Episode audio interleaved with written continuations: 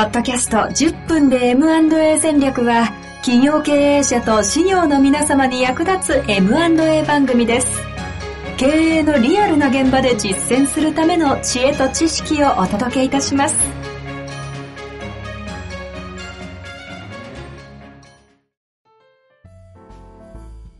こんにちは、遠藤克樹です。白川正義の10分で M&A 戦略。白川さんよろしくお願いいたします。お願いします。さあ、ということで、今日も前回に続きまして、はいステークホルダーへの情報開示はどのタイミングで行うべきか、ということでね、やっていきたいと思いますが、サクッとちょっと振り返りも前回のやつしながらいきたいとええ。思います。うん。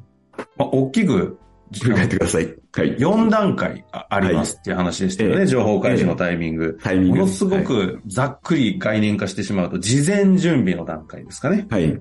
はい。まだ、あの、どこやろうかな第三承継かそうですなとかね。うんまだ確定してないです。ええ。その後が、承継、第三者承継していこうと、意思決定をした承継の道に入った時。うん。そして今度は、いろいろ探していく中で、相手が特定された時ですね。えこれが基本合意とかっていうことになるんですかね。うんでそのタイミングと最後に、えー要は制約した時、クロージングが行われて、これから、あの、買い手の方との新しいスタートを切るだろうっていうタイミングでの4段階で、それぞれのステークホルダーにいつ言うべきかという話をしてきましたが、うん今日は、えー前回役員取り、えー取引先株主までね、大枠したんですけども、社員、金融機関、地域等々が余ってますので、うん。ちょっとそのあたりに行きましょうか。そうですね。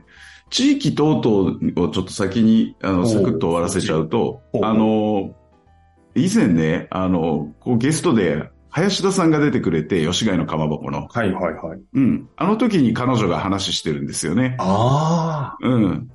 あのやっぱりね、そう、うん地域に支えられてずっとやってきた商売なので、あの、地域の方にも、やっぱりこの、その応援がないと、あの、やれないっていうことで、あの、私が引き継ごうと思いますっていうこと、あ、林田さんの前に現れた承継者の方がね、お話ししたら、あの、地域住民の方から、やめてくれって言われちゃったっていうね。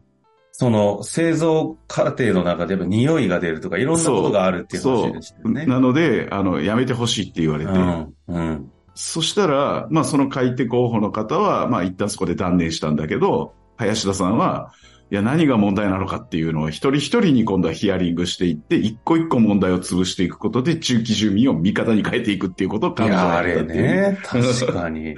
そう。対話の中でね、ええあなたがやるならいいわよって。だから、うん根本はその匂いが嫌だとかじゃなくて、ええ。そう。でも、地域住民の方に、の同意を得られなければ承継できないかっていうと、そんなことはないわけね、法的には。はいうん。当然、役員は、前回も言ったみたいに取締役会の承認がいるとか、うんなので絶対に話さないとダメだし、株主はそもそも株主から事業譲渡、あの株式株式譲渡を受けるわけですから、あの、役員の承認っていう、あ株主の承認っていうのもなければ前に進まないから絶対に言わなきゃいけない。地域住民の方は別に言わなきゃ言わなくてもいいわけですよ、本来はね。法的にはね。うん、うん。でも、まあ、その商売柄とかで、よく考えたらそこも話してた方がいいなという判断で、その話をしたっていう話ですね。まあでもあのね、無添加でいろんなそのうん。消費者の方々のことを考えてって言ってるのに、ええ地域住民どうでもいいよって言ってたらちょっとねうん、一貫性も何もないですけど。ええなんでまあ、その引き継ぐ事業によっては、その、あ地域住民とかも考えなきゃいけないっていう話なんですけど、い、や、絶対後を言わなきゃいけないのは社員さんですよね。それから金融機関っていうのもそうなんですけど、はい。うん。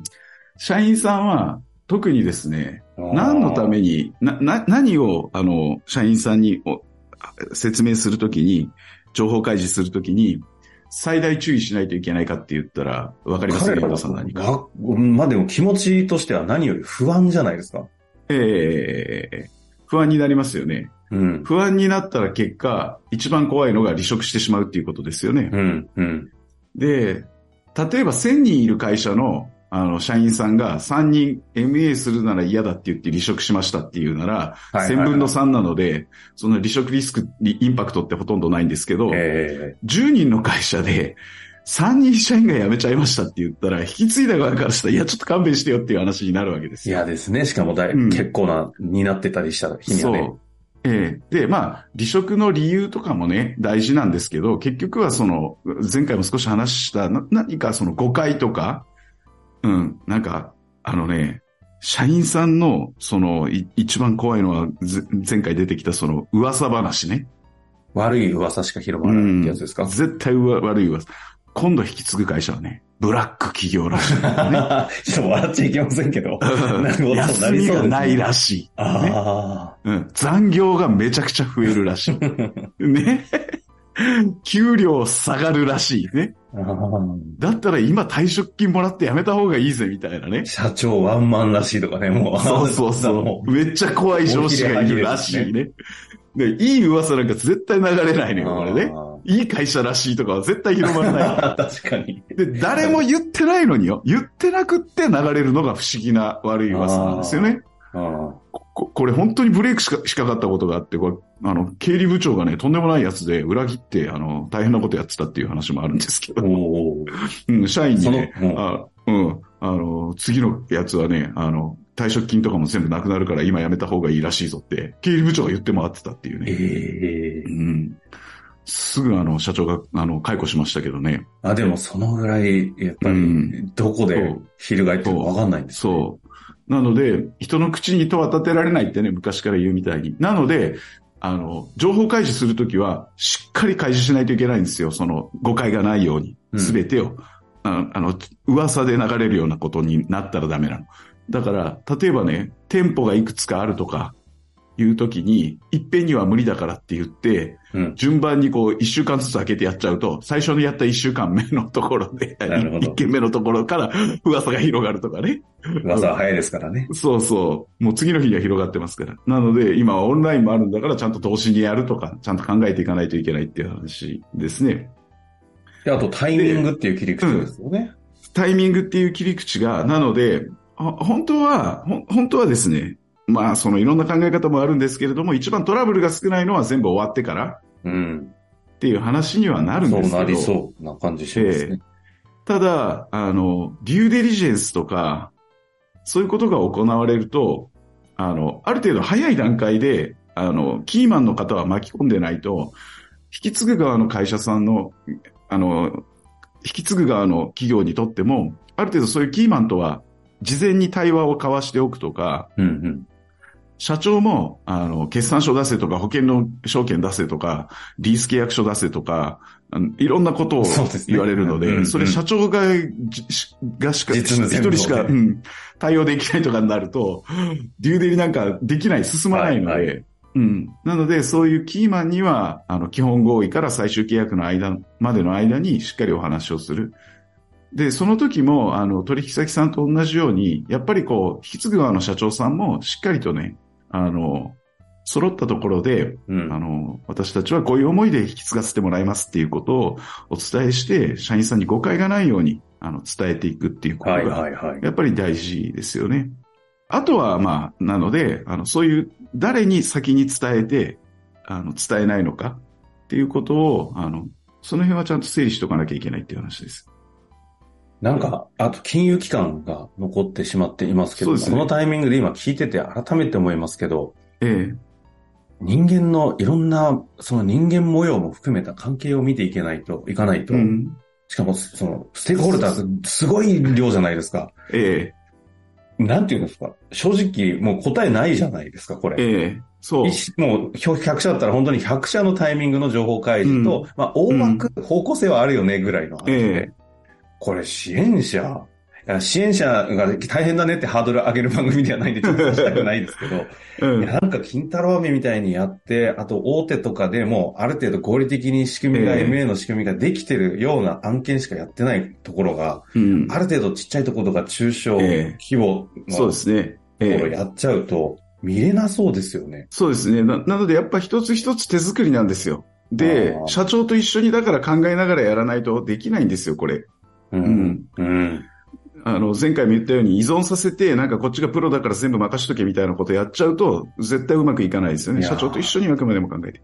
あの、よくやるのが、社員さんにと、社員さんの説明会でね、あの、あ、書籍の中にね、それこそ事例で結構がっちり書いてるんで、はいはい。あの、上場会社に、あの、引き継いでもらった会社さんの話がしてるんですけど、うんうんうん。えっ、と、20社ぐらいね、社長があの、ご病気になられて病室でもトップ面談やったとかいう話ありましたね。の中から、はいうん。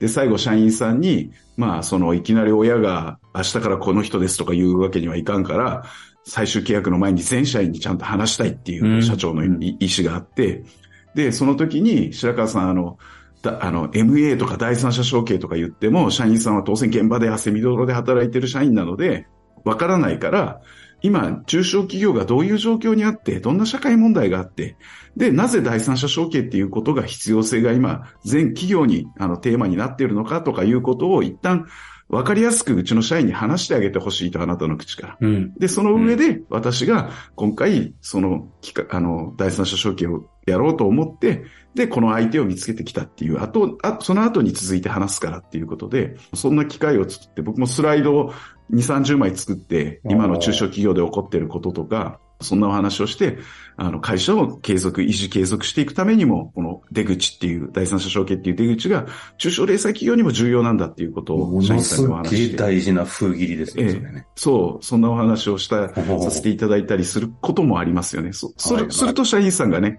正しくその第三者承継っていうことを捕まえるので、で、社員さんは、それこそね、何が大事かっていうと、帰ってご家族に話すんですよ。ああ、うんそりゃそうよね。そう。うん。今度ね、うちはねあのの、なんか MA とかでね、偉いところに買われることになったらしいとか言ったらし、家族が心配するじゃないですか。確かに。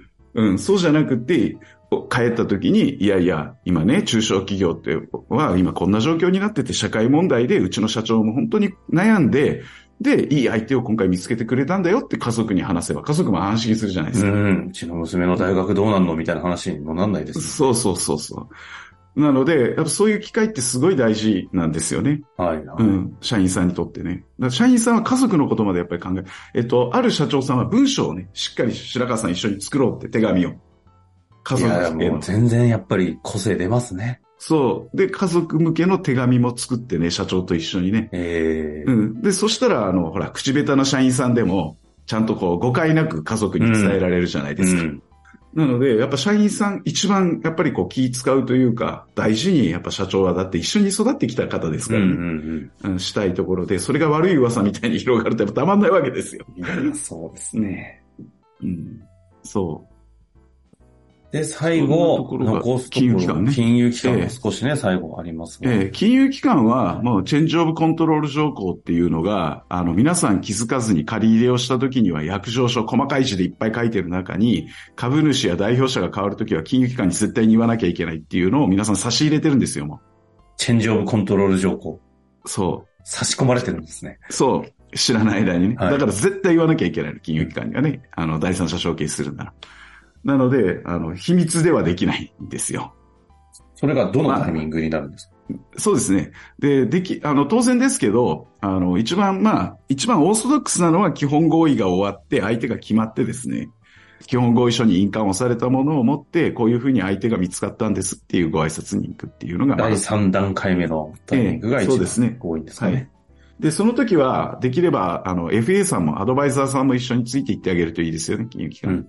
もうちょっとこれ、担保がべったり入ってるとか、そういう話で、あの、ちょっとね、これ、金融機関の方も聞かれてたらちょっとい いい気がしないかもしれないけれども、本当はね、基本合意の前から巻き込んでおきたいんですよね、金融機関さん。ほうほうほう。でも、なんかその MA をやろうとしてるみたいな話に、うわーって寄ってくるんですよ、今。金融機関が。えっとそれは、あの、自分のところも手数料が欲しいからねそういうことですねうんうんそう。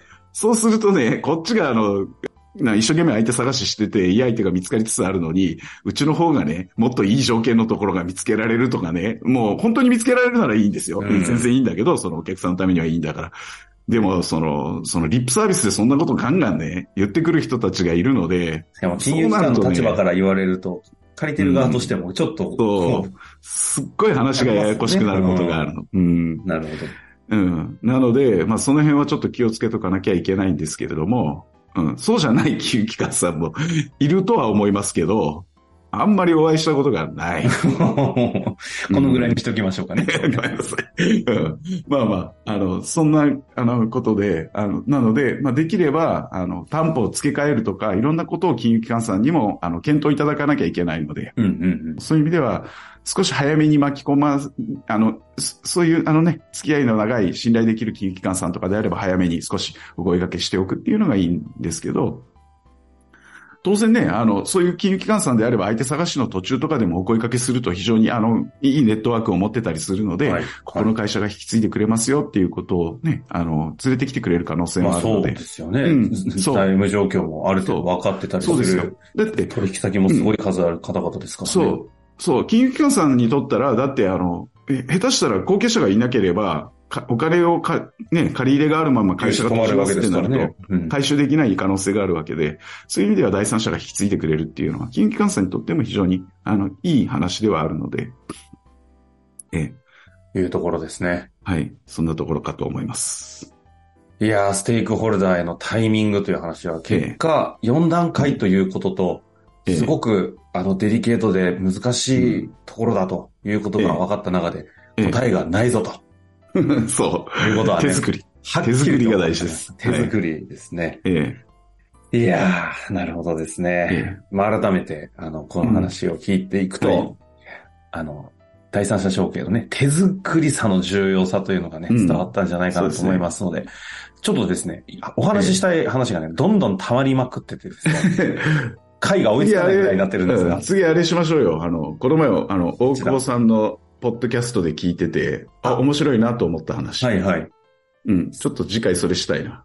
あの、多分ですね、先ほど一瞬聞いたんですけど、大久保先生というね、あの、カラーズ国際税理士法人の代表の方がやっている、私一緒に相方させていただいている番組の、財務頭を鍛えるラジオ、マネトレという中の、マネトレとにかく54回で、属人性の高い事業は MA できるんですか？という回をうん。聞いたところ、面白かったんで、俺も語らせてくれとい そううそうそう話をそう。白え川さんがしたいということですので、ちょっとそのあたりについてね、属人性の高い企業は MA できるのかというえ点、えあの、愛の子というかね、違った切り口で両方聞いていいぞという感じになると思いますので、楽しみにしていただけたらはいと思います。終わりましょう。ありがとうございました。ありがとうございました。本日の番組はいかがでしたか？この番組では白川正義の質問を受け付けております。番組内の URL からアクセスして質問フォームにご入力ください。たくさんのご質問お待ちしております。